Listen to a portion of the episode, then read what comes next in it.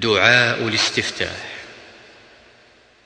يقول اللهم باعد بيني وبين خطاياي كما باعدت بين المشرق والمغرب. اللهم نقني من خطاياي كما ينقى الثوب الأبيض من الدنس.